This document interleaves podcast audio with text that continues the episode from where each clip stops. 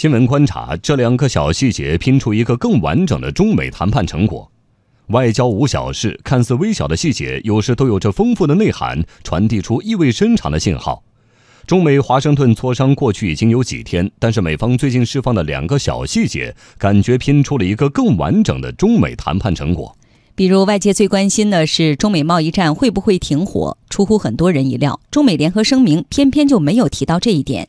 有意思的是，这份声明发布之后，中美两位谈判领衔人物刘鹤副总理和美国财长姆努钦相继接受媒体采访，由此贸易战停火板上钉钉。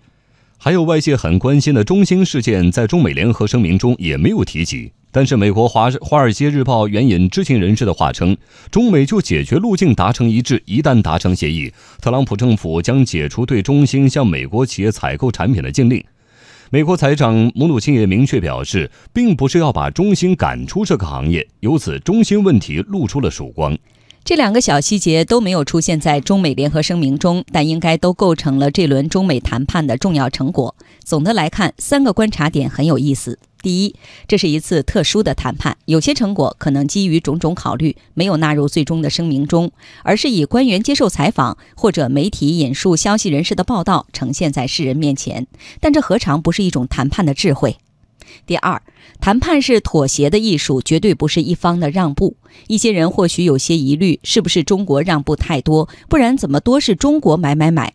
但美方释放的这两个小细节，也让人看到了一个更全面的谈判成果。中方谈判者其实坚守住了原则，但又保持了灵活性。第三，这是一种双赢，双方都取得了自己想要的东西。在美国，也有政客抨击特朗普太过软弱，中国人则太过狡猾。这种批评就有点唯恐天下不乱了。理性的看，其实没有输家。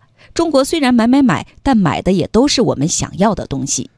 博弈还在继续，美方团队也释放出了一些相互矛盾的信息，这或许也是美方的某种策略，还在尽可能谋取利益的最大化。对中国来说，新的考验又开始了，千万大意不得。